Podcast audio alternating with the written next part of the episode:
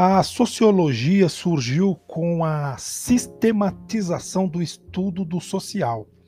A sociedade feudal se expirava, enquanto a sociedade capitalista se consolidava.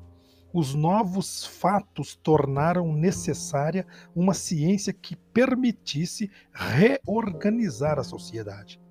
Augusto Comte, Durkheim e Saint-Simon foram os pais desta nova ciência.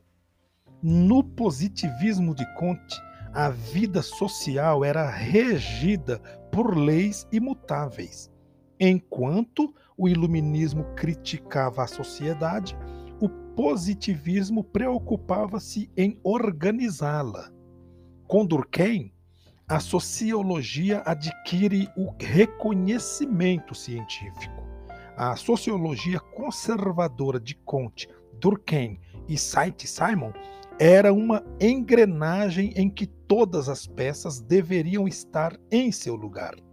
Com Marx e Engels surge a dialética materialista histórica, que reage à sociologia conservadora e vê as sociedades humanas em transformação contínua.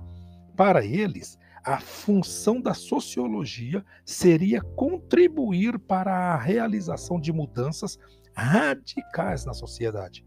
Weber trabalhou pela sociologia científica, procurando conferir-lhe a neutralidade da pesquisa. Nos anos 50 ou 1950, a sociologia é envolvida na luta pela contenção do socialismo. Para Mills, Goldner, Adorno, Rockmeyer e Marcuse, a sociologia deve ter uma posição crítica e de questionamento.